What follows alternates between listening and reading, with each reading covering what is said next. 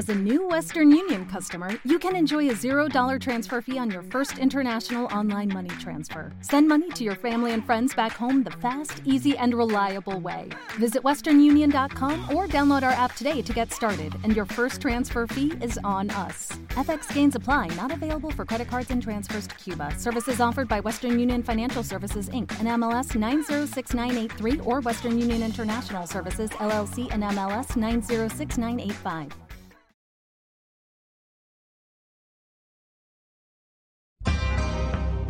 Desde el principio de los tiempos hemos intentado saber lo que nos depara el futuro para ir un paso por delante del destino. Desde los adivinos hasta Nostradamus, la predicción del futuro nos ha dejado perplejos e hipnotizados durante miles de años. ¿Las respuestas han estado ante nosotros todo este tiempo? ¿Codificadas en uno de los textos más antiguos que conoce el hombre, el Antiguo Testamento? Existe un código en la Biblia que nos perfila claramente los sucesos del pasado y el futuro. Se trata de un código que ha retado a las mentes más brillantes a lo largo de la historia, entre ellas a Isaac Newton. Este código se descubrió con la llegada de la tecnología moderna. Que se necesite un ordenador para descifrar el código bíblico puede que no sea un hecho casual. ¿Encerrados en el tiempo bajo una llave digital? La Biblia es por tanto un código estadístico extraño que no se puede explicar o se trata del primer programa informático. El código secreto de la Biblia está ahí para que lo descifremos hoy, para darnos las respuestas que buscamos o para advertirnos de lo que va a pasar. Se trata de un código que ha asombrado, consumido y frustrado a los teólogos, los investigadores y los matemáticos durante siglos. El mundo está lleno de códigos y los códigos nos llaman la atención porque nos sugieren que la vida real no está llena de cosas que no significan nada. Los códigos nos dicen que está llena de cosas que lo significan todo. Eso es un código. Las primeras investigaciones del código secreto datan del siglo XII. Se cree que en esta época los rabinos buscaban la firma de Dios en la Biblia. Creían que si encontraban mensajes en el Antiguo Testamento podrían encontrar la palabra de Dios que se dirigía a ellos. Se pasaban todas las horas del día intentando resolver los puzzles que había en el gran libro y sus búsquedas desataron la curiosidad de las generaciones venideras. La historia comienza en la época medieval, cuando los grandes místicos cabalistas hicieron la siguiente afirmación. Todo lo que fue, es y será. Se encuentra en la Torah. Está en esas escrituras a las que llamamos la Biblia. Supuestamente se escribió hace dos mil años y se desarrolló poco a poco. Para los místicos la Biblia no es un texto. La Biblia es un organismo vivo. Tiene vida. Es un ser místico y divino. Es parte de la divinidad. No la escribió Dios, es Dios. En el siglo XVIII, uno de los mayores eruditos en la Biblia, el genio de Vilna, o también conocido como el Gaón de Vilna, afirmó que todo lo que ha ocurrido u ocurrirá está en la Torah. Y lo que quiso decir con esta afirmación ha sido el tema de un gran debate. Algunos creen que estaba diciendo que la Biblia es una guía para la vida. Otros creen que estaba afirmando la existencia de unos códigos bíblicos que revelarían los secretos del universo. Elijah de Vilna era un lector muy meticuloso. Estudiaba las estructuras del texto, buscando las cosas importantes que se ocultaban en él. Estudiaba las notas y los encabezamientos de las cartas y sus interpretaciones. Para él, pensar en la estructura del código era algo muy natural. El siguiente investigador del código importante fue el ilustre científico Isaac Newton. Newton era un religioso devoto que quería demostrar la verdad de la Biblia usando métodos científicos. Newton aprendió hebreo e intentó encontrar códigos en el texto bíblico para demostrar la validez de la Biblia. Aunque pasó muchos años pensando en la forma de descifrar el código bíblico, la solución estaba fuera de su alcance. Es muy interesante que Isaac Newton, a pesar de que no era judío, también creyese que podía existir un código y que se pasase tanto tiempo intentando encontrarlo. Tengo entendido que hay un montón de manuscritos de Isaac Newton sobre la búsqueda de códigos en la Torah. Puede que haya cajas llenas de documentación sobre su investigación en la Universidad de Cambridge, pero no creo que nadie lo sepa. La búsqueda del código parecía haberse paralizado hasta unos años antes de la Segunda Guerra Mundial, cuando un rabino de Praga sin conocimientos científicos relevantes llamado Hein Michael Dovberg Weissmandel se convirtió en el primer investigador moderno que afirmó que existía un código detallado en el texto de la Biblia. Entonces Weissmandel retomó el viejo reto del siglo, descubrir esos códigos. Después de verse acorralado por los alemanes y escapar de un tren rumbo a Auschwitz, Weissmandel se convirtió en un héroe que intentó salvar a casi un millón de judíos de los campos de concentración nazis. Después de la guerra retomó la búsqueda del código de la Biblia y al final obtuvo sus logros, donde los investigadores anteriores habían cosechado pocos éxitos. Weissmander copió a mano con un cuidado extremo las letras del Antiguo Testamento en cientos de tarjetas clasificadoras y usando un modelo muy sencillo que consistía en saltarse una letra, llamada secuencia de letras equidistantes o ELS. Encontró la palabra Torah al principio de cada uno de los cinco libros del Antiguo Testamento. Bueno, el rabino Weissmandel fue el responsable de la introducción de los códigos en la era moderna. Lo que buscaba era solamente este fenómeno de ELS, de secuencia de letras equidistante o salto de letras. No tenía ordenadores, así que no podía determinar un ELS básico. Demostró cómo al empezar con una letra del comienzo del Génesis, justamente al principio del Génesis, si cuentas un cierto número de letras una vez y otra vez, encuentras las letras de la palabra Torah. Sorprende que descubriese todo eso trabajando a mano, sin ordenador.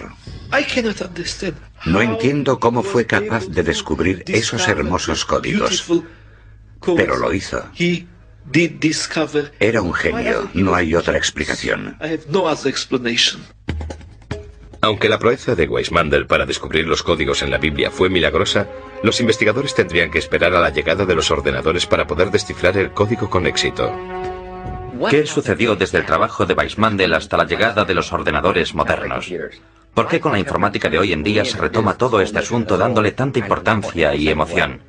La investigación del código podría haber llevado unos cuantos millones de años sin ordenadores, pero con un ordenador podemos encontrar los códigos en unos segundos sin problema. Los ordenadores son una ayuda divina, puedes consultar algo una y otra vez y en profundidad, y por eso tienen un sentido completo dentro de la lógica del marco interno espiritual que nos ayuda a entender realmente que los ordenadores nos descubrirán más ideas sobre los códigos. Sería imposible sin ordenadores. Pero, ¿qué es exactamente el código de la Biblia y cómo funciona? Bueno, pues el código bíblico es una afirmación de que existen mensajes escondidos en el texto de la Biblia que son diferentes o añadidos al texto real y normal de la Biblia. Mensajes cifrados, ocultos. Palabras o frases que aparecen cuando no lees la Biblia letra a letra, sino cuando saltas intervalos desde una letra a la siguiente. Es realmente la afirmación de que el código bíblico existe. La afirmación se basa en que hay mensajes escondidos en el texto de la Biblia que se pueden extraer usando ELS. El código de la Biblia se descifra usando un programa informático que revela las secuencias de palabras en una estructura de contenido organizado. Las palabras clave se introducen en el programa informático, que examina el texto completo de la Biblia usando una serie de saltos de letras también llamadas secuencias equidistantes de letras. Es muy importante señalar que cuanto más corto es el salto de letras que genera el ordenador, más sorprendente es el hallazgo. Si se encuentra la palabra, el buscador de código se sitúa en el lugar de la Biblia en el que se localizó la palabra. Esta zona se llama la cuadrícula o la matriz. Entonces se examina minuciosamente la cuadrícula en busca de otras palabras relacionadas con la primera palabra que encontró el ordenador. Aquí tenemos tres LS. Orden, comida y rosas. Tenemos la misma distancia entre orden, aparece cada 10 letras, la misma distancia entre comida, cada 10 letras, y la misma distancia entre rosas, cada 11 letras hacia atrás. Y así es como hacemos todas las búsquedas informáticas, salvo que usamos el hebreo en lugar del inglés. Bueno, las reglas son bastante flexibles. En realidad puedes empezar por la letra que quieras y escoger el intervalo que prefieras. Lo más importante es que una vez que has escogido un número concreto de letras para la secuencia de salto, tienes que continuar con el mismo número hasta encontrar todas las letras de una palabra. A veces es una palabra o una frase con sentido, otras veces solo es un galimatías. El matemático lituano Eliyahu Rips se considera el descubridor moderno del código de la Biblia. En 1985, Rips, junto con su equipo de investigadores, desarrolló un programa informático para encontrar mensajes ocultos en la Biblia. Leí algo sobre los códigos a finales de los 70. El libro por el que empezamos a saber de la existencia del código es el que publicaron los estudiantes del rabino ya fallecido Weismander. Al momento me di cuenta de que se trataba de algo muy interesante que debería estudiar en profundidad. Retomando el estudio donde Weismander lo había dejado, Rips y su equipo empezaron a trabajar en un programa informático para buscar básicamente modelos simples ocultos en el texto de la Biblia. Los resultados fueron inmediatos. Al principio aparecieron frases simples. Después, Rip se dio cuenta enseguida de que habían descifrado algo que iba a hacer temblar la Tierra. Para probar su descubrimiento del código bíblico, Rips y su equipo llevaron a cabo dos experimentos detallados y escribieron un ensayo que revolucionaría el mundo científico y religioso. Para probar la validez de los códigos, los investigadores hicieron una lista con los nombres de los rabinos más importantes de la historia, con sus fechas de nacimiento y muerte. Después las buscaron con ELS en el Antiguo Testamento. Los resultados fueron estremecedores y constituyen una prueba incluso más sólida de la existencia de los códigos. Los dos experimentos realmente abrieron nuevos horizontes. El experimento del rabino fue, con las fechas de los fallecimientos se publicó en la ciencia estadística. Ciencia Estadística, una de las revistas científicas más importantes del mundo, publicó el ensayo en 1994. Inmediatamente desató una tormenta de controversia. Obviamente era un ensayo poco común. Nuestra mayor preocupación era que nuestra publicación se podría interpretar como un sello de aprobación científica. Y nos preocupaba porque realmente no queríamos que la gente lo interpretase de ese modo. Con el éxito de Rips y de su equipo, se había superado el reto de encontrar un código en la Biblia que había durado tantos siglos. Pero ¿qué contiene el código? ¿Qué está intentando decirnos?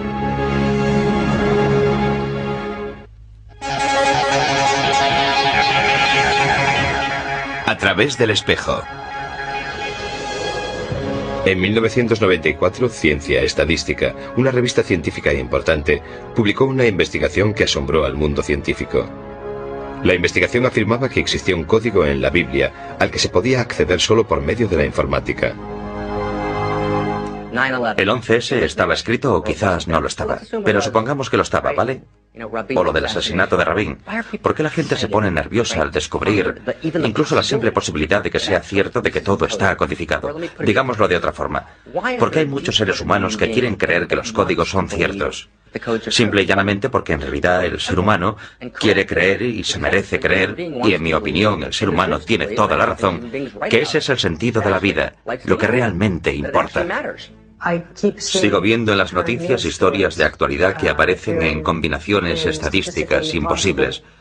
Son como modelos o lo que yo llamo marcas de agua.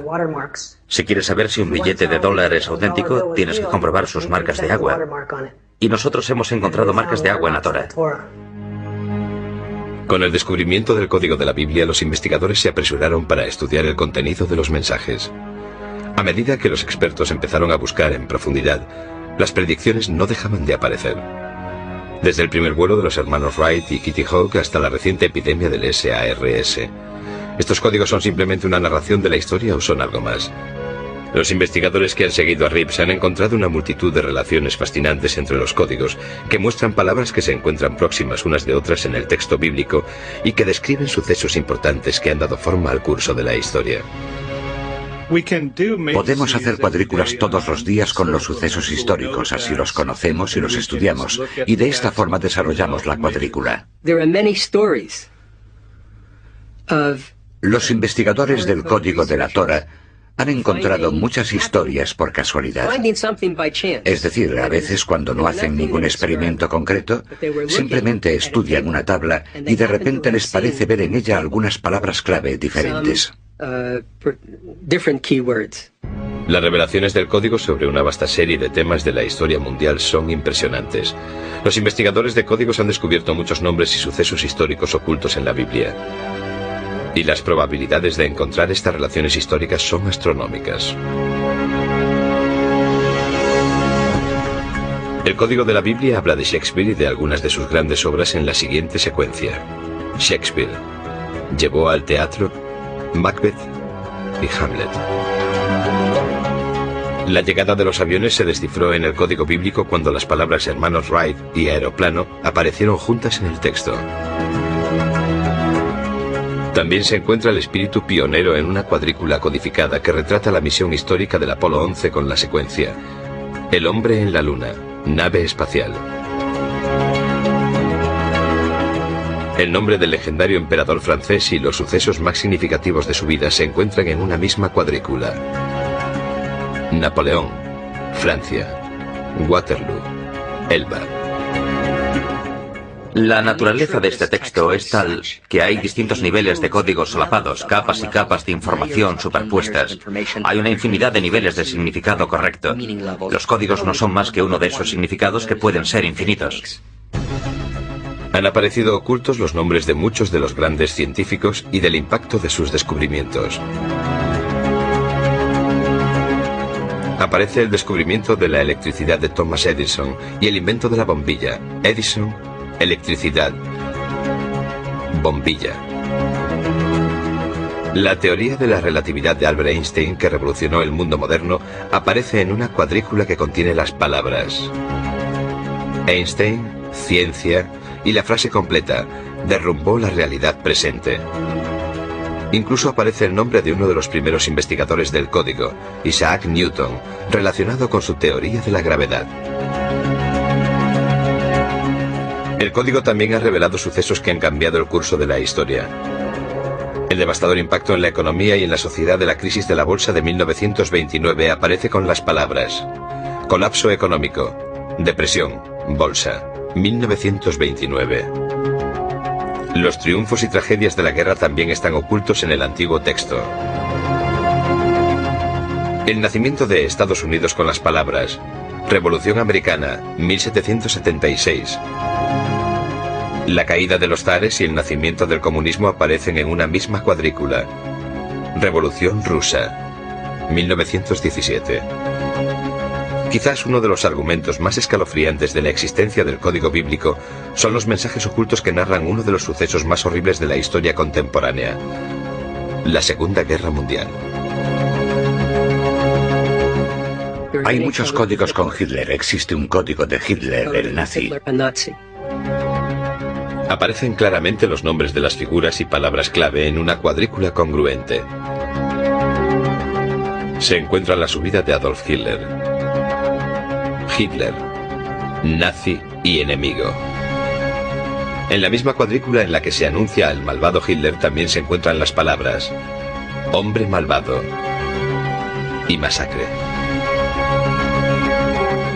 En los códigos aparece el ataque japonés a Pearl Harbor. Los golpearán, destruir, aniquilar. En la misma secuencia aparece la entrada de Estados Unidos en la guerra, la guerra mundial. El código incluso deletrea con una claridad sorprendente el uso de las armas atómicas estadounidenses contra Japón. Las palabras holocausto atómico y Japón concurren en la misma cuadrícula junto con el año concreto, 1945. Si lo tenemos todo en cuenta, no hay forma de que esto pudiese aparecer de forma aleatoria todo junto en el texto.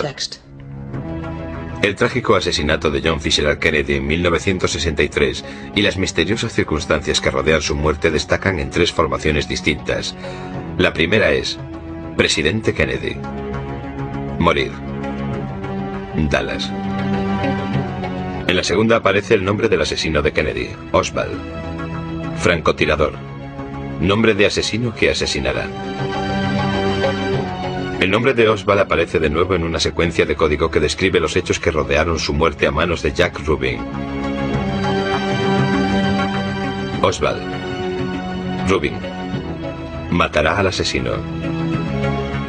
El nombre de Robert Kennedy aparece en una cuadrícula junto con el de su asesino. R. F. Kennedy. S. Sirvan. En la misma secuencia, el código parece sugerir que Robert Kennedy habría sido el presidente de los Estados Unidos en 1968, junto con unas palabras. El segundo mandatario será asesinado. El hecho de que no nos den una pista de sus orígenes nos resulta tan intrigante como los sucesos que predice el código bíblico. La idea de quién fue exactamente el creador del código es tan controvertida como el código en sí. ¿Fue Dios quien codificó la Biblia o fue otra persona?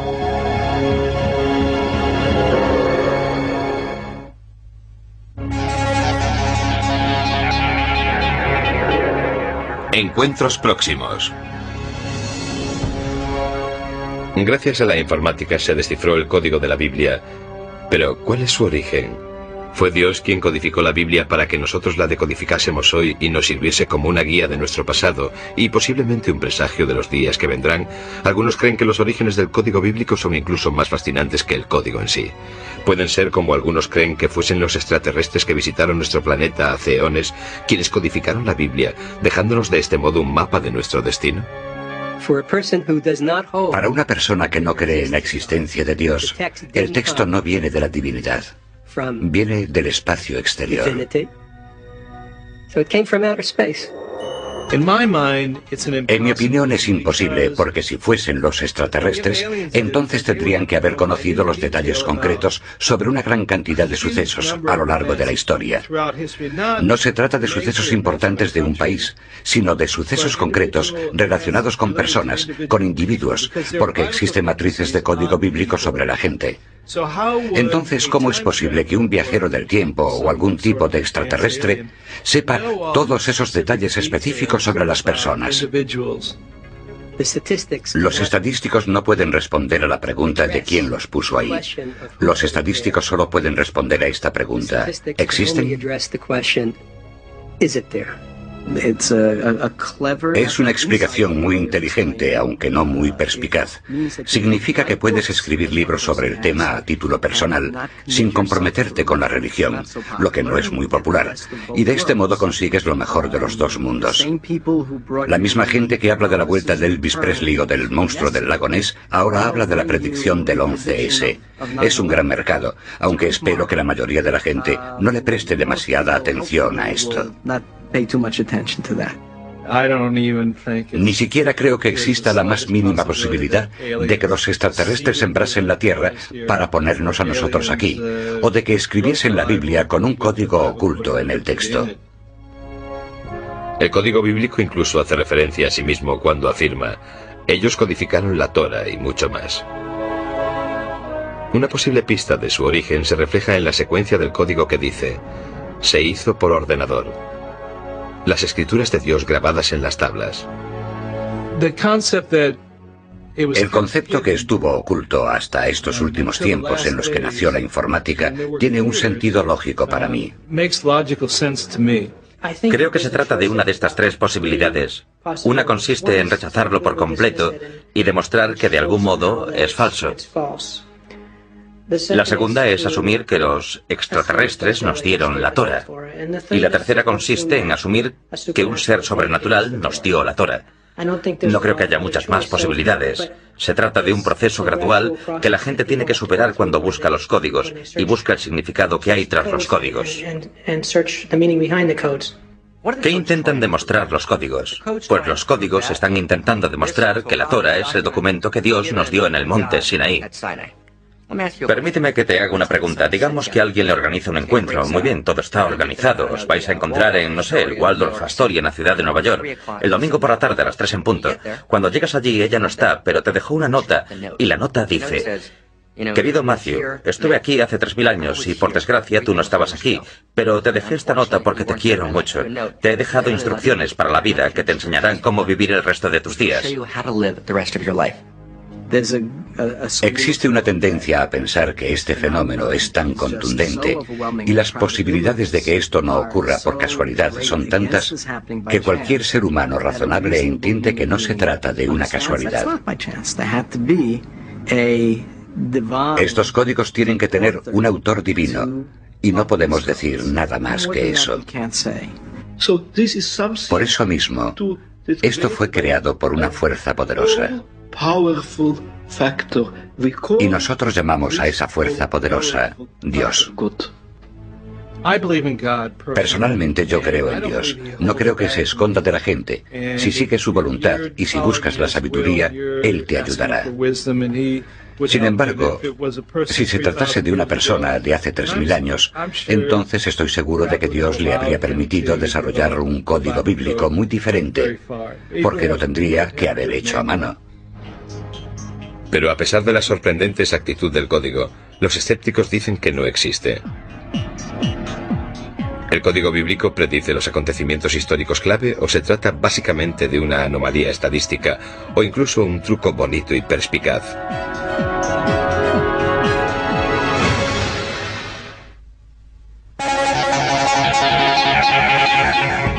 El gran debate.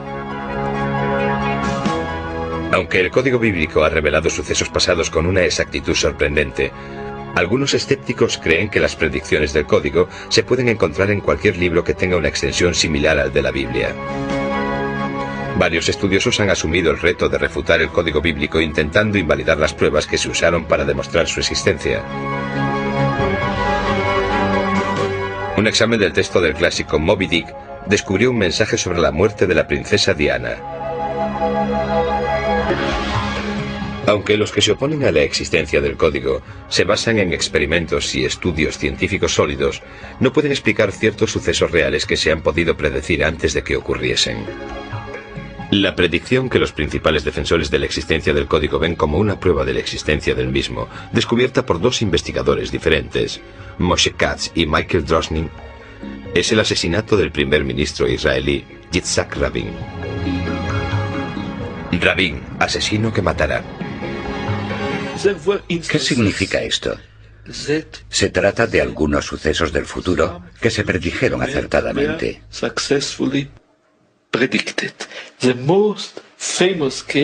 El caso más famoso es la predicción del asesinato del primer ministro Rabin que hizo Michael Drosnin. Uh, uh, en el momento en que ocurrió esto, Yitzhak Rabin era el primer ministro de Israel. En este caso pusieron Yitzhak Rabin y encontraron un verso que hablaba de un asesino que va a matar o de un criminal que va a asesinar. Y ocurrió en un espacio de tiempo muy breve. Ambos se alarmaron y avisaron por carta a los responsables de la Oficina de Seguridad del primer ministro con la esperanza de que, con alguna precaución extra, se pudiese evitar que ese suceso llegase a ocurrir. Pero no fue así. A pesar de los intentos para prevenir a Rabin sobre el duro atentado contra su vida, Rabin fue asesinado en 1995. Pero los principales defensores del código abrieron un debate sobre si el código era una advertencia o simplemente la narración de unos innumerables resultados posibles. Es una cuestión muy básica. No sabemos si era una advertencia o si era sencillamente algo que iba a ocurrir de esta forma. Quizás sea una de las posibles variantes del futuro que trata la Torah. Un investigador del código totalmente seguro de que la predicción del asesinato de Rabin acababa con cualquier duda sobre la existencia y veracidad del código, retó públicamente a que alguien encontrase la predicción del asesinato del primer ministro en Moby Dick. El profesor Brendan McKay, que es una de las figuras principales de la oposición a la legitimidad del código bíblico y que ha hecho una investigación exhaustiva sobre el tema, aceptó el reto. Así que me propuse investigar Moby Dick y empecé a buscar asesinatos de primeros ministros y otra gente famosa, y encontré unos pocos. Por ejemplo, encontré el de Indira Gandhi, Leon Trotsky, Martin Luther King. Aquí tengo uno. Se puede ver el asesinato del presidente Kennedy. En grandes letras verticales puedes leer la palabra Kennedy. Y en la base se pueden leer las palabras del texto donde se dice claramente que será asesinado. En letras verdes tenemos la frase en coche, que es una frase muy apropiada en relación con el asesinato de JFK. Por desgracia, cuando muestro las fotos de los códigos, de las predicciones, de los asesinatos y esas cosas en Moby Dick, Siempre hay un cierto número de personas que visitan mi página web para decir que Dios escribió Moby Dick, al igual que la Biblia. Con esta investigación, McKay llegó a sus propias conclusiones. Es una gran tontería. Creo que necesitamos una respuesta más adecuada que esta. He pasado mucho tiempo estudiando esto. Lo intentamos una y otra vez. Hicimos un experimento tras otro. ¿Qué descubrimos? Nada. Hasta donde podemos saber no hay ninguna prueba de que el código bíblico sea real.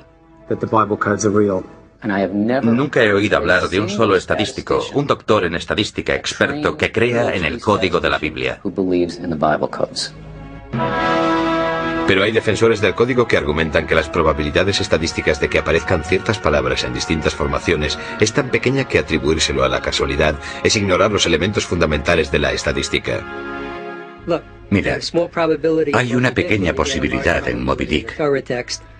Y las posibilidades en la Torah son muchas. No significa nada. Esto no es un experimento, solo es un truco. Y McKay no es más que un mago. Hemos encontrado tantos códigos que estadísticamente no tienen otra explicación que la que ya hemos demostrado. Existe algo. Hay algo aquí que no puede ser aleatorio. Creo que ya hemos llegado al punto en el que queda demostrada la existencia del código bíblico y la forma en la que se ha hecho es desarrollando matrices muy avanzadas con frases que sobrepasan la posibilidad de la casualidad que se da incluso en el universo. Y una vez que hemos hecho esto, entonces queda demostrada su existencia y creo que hoy hemos llegado a ese punto. Otros investigadores argumentan que dejando las probabilidades estadísticas a un lado, deberíamos mirar la validez del código de otra forma. El debate no tiene mucho que ver con si este o aquel código son ciertos o no. Se trata de saber si son una posibilidad real. Si crees que cada código es correcto, que todo esto funciona a la perfección y puedes predecir lo que va a ocurrir, en realidad estás loco. Si crees que los códigos no existen, que no es posible, que existe una especie de idea absurda de que debe de haber códigos por todas partes, realmente te estás perdiendo algo estupendo sobre la complejidad del mundo. No estás viviendo en un mundo codificado, y no vivir en un mundo codificado es como vivir en un mundo monótono y un mundo así no es realmente un buen lugar para vivir.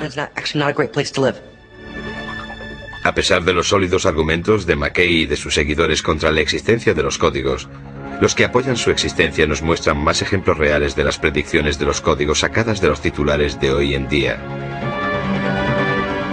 ¿Qué dice el código bíblico sobre los acontecimientos recientes? ¿Y qué nos advierte sobre el futuro?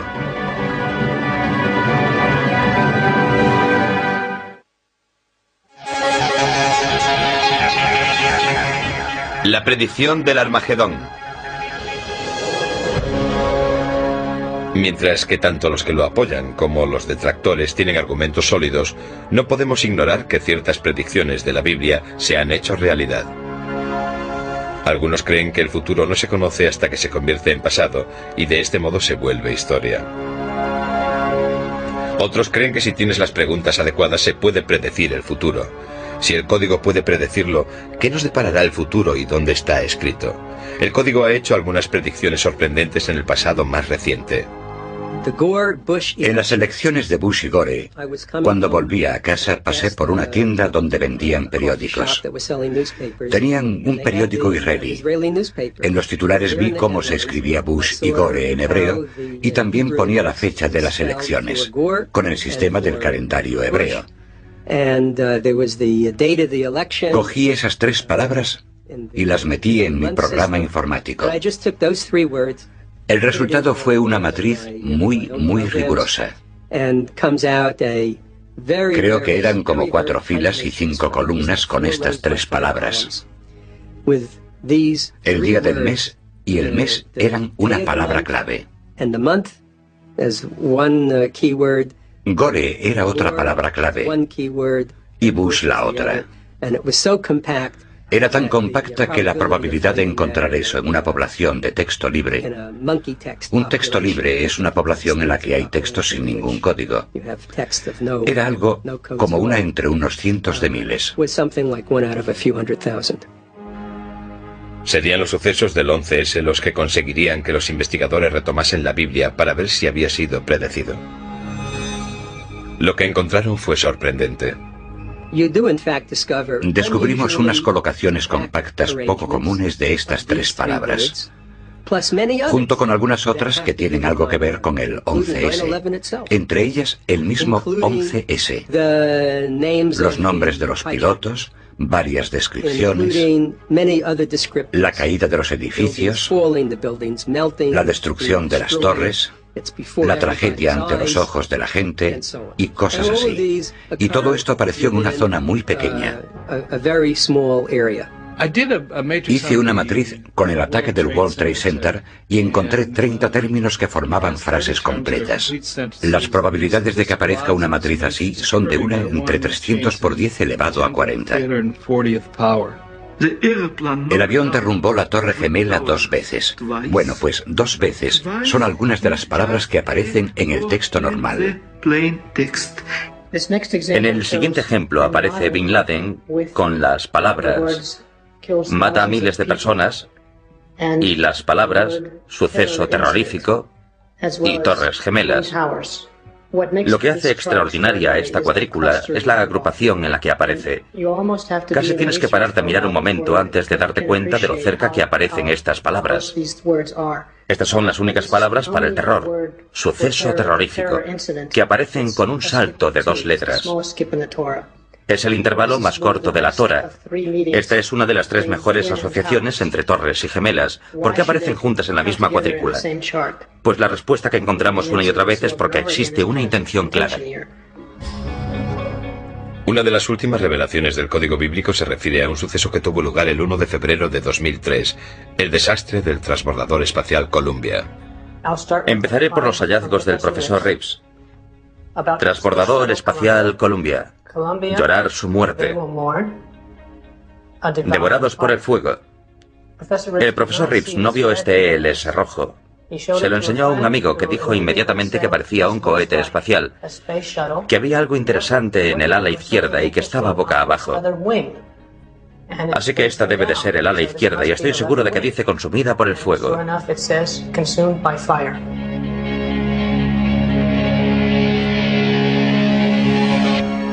El código predijo incluso la guerra estadounidense más reciente.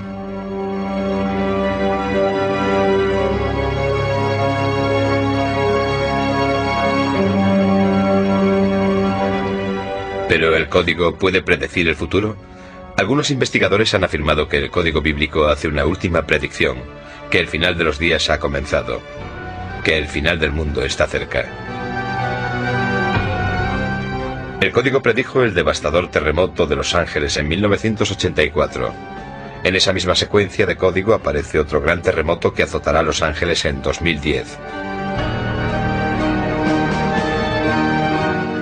Asimismo vaticina que un cometa destruirá la Tierra en 2012. También sugiere que el incremento reciente del terrorismo internacional podría ser el precursor de la llegada del final de los días. Estas predicciones son futuras catástrofes o simplemente aumentan las posibilidades de que sucedan. Algunos investigadores advierten que los códigos se pueden cambiar. Como podemos ver en el ejemplo, tenemos Al Gore en azul y presidente en amarillo. Y esto lo encontró el profesor Reeves un año antes de las elecciones. Por eso asumimos que Al Gore iba a ser el presidente. O quizás pensaba que lo iba a ser. Y de hecho, unas semanas después, con lo de Florida y las batallas legales, el profesor Reeves encontró unas cuantas palabras más. Creo, quizás, que están en rojo. Porque de hecho no existe un método, no tenemos realmente un manual de instrucciones que nos diga qué palabra tenemos que leer primero y qué palabra tenemos que leer después, y si estamos dejando alguna palabra perdida. Lo que hacemos es destacar una palabra de aquí y de allí. No tenemos forma de saber lo que estamos buscando. Es muy difícil hacer una matriz precisa sobre el futuro. En mi opinión, usar los códigos para predecir el futuro es darle un uso incorrecto y grave a todo este asunto, y de todas formas, no se puede hacer. No puedes usar los códigos de la Torah para buscar las acciones que deberías comprar hoy en la bolsa para poder ganar dinero mañana. Porque no todo lo que aparece en una colocación compacta se corresponde con algo que se pueda relatar de forma histórica y lógica. Hacer matrices con el futuro no debería suponer ningún problema en absoluto, salvo que no sabemos qué buscar y tenemos que adivinarlo todo. Y cuando trabajas así es muy posible que cometas errores. Por eso creo que hacer matrices sobre el futuro es teóricamente posible en un 100%, pero en la práctica es muy difícil hacerlo. Por eso, si puedes desarrollar una matriz sobre un suceso pasado, entonces puedes desarrollarla sobre el suceso futuro, porque se trata sencillamente de un suceso pasado que no ha ocurrido todavía. No sabemos lo que buscar en una matriz sobre el futuro. Ahí está la limitación. Lo que vemos es solo la punta del iceberg, en el que todavía no hemos sido capaces de descubrir de forma sistemática todos los aspectos diferentes de cómo se codifica. Es decir, una descripción completa del código. Tan solo vemos un pedazo aquí y otro allí. Si crees en la Biblia y en sus profecías, sabrás que habla de un periodo de tiempo llamado el final de los tiempos o el final de los días. Se trata de la batalla más intensa entre el bien y el mal en el mundo. El terrorismo, el virus del SARS y otros virus y epidemias, todo ello es un indicativo de que las cosas malas ocurren. Y la Biblia predice que todas esas cosas malas o diabólicas van a suceder. El código bíblico tan solo corrobora ese mensaje. Existe toda una tradición de predicciones específicas sobre el fin del mundo. Ahora bien, el final de los días es, por supuesto, una noticia buena y mala. Es una mala noticia si se equivocan y una buena noticia si tienen razón. Con esto quiero decir lo que significa el fin del mundo. Solo se trata de que el mundo, tal y como es, no puede continuar siempre así. Ese es el concepto. En realidad es una idea bastante importante, porque si crees que todo va a seguir así siempre, nunca vas a intentar cambiar nada. Nunca intentaremos transformarlo. Los códigos y las predicciones son una invitación a participar en la creación del futuro. Muchas de las secuencias que se refieren al final de los días hablan del Oriente Medio. Hice una matriz sobre este tema. Encontré unos seis términos buenos que apuntan a que probablemente ocurre una prueba muy buena, por lo menos en mi opinión, hacia finales del año 4770, que podría ser en el otoño de 2010. Si conoces la profecía, sabes que el final de los días o el fin del mundo es un periodo que dura siete años y comienza con un tratado de paz entre Israel y las naciones que le rodean. Aunque en realidad no dice cuáles son los otros pueblos que firman el tratado. Este tratado de paz establece que se dividan las tierras de Israel, que se divide la ciudad de Jerusalén y a cambio Israel tendrá garantizada la paz. Algo parecido a lo que estamos viendo hoy con el Grupo de los Cuatro y su hoja de ruta. El Grupo de los Cuatro está formado por Estados Unidos, Naciones Unidas, la Unión Europea y Rusia, que están desarrollando una hoja de ruta para solucionar el problema de los israelíes y los palestinos. Lo que acabo de contar no suena algo parecido a un tratado de paz que creará una nación palestina. Creo que sí. Si es así, y si en el otoño de 5770 llega el fin de los días, esa matriz es correcta. Entonces el Tratado de Paz tendrá lugar en septiembre u octubre de 2003. Creamos o no en el código, hay algo cierto. Nunca sabremos si las predicciones de estos mensajes ocultos son ciertos hasta que los sucesos se vuelvan historia. Por eso nunca sabremos si el mundo está llegando a su final.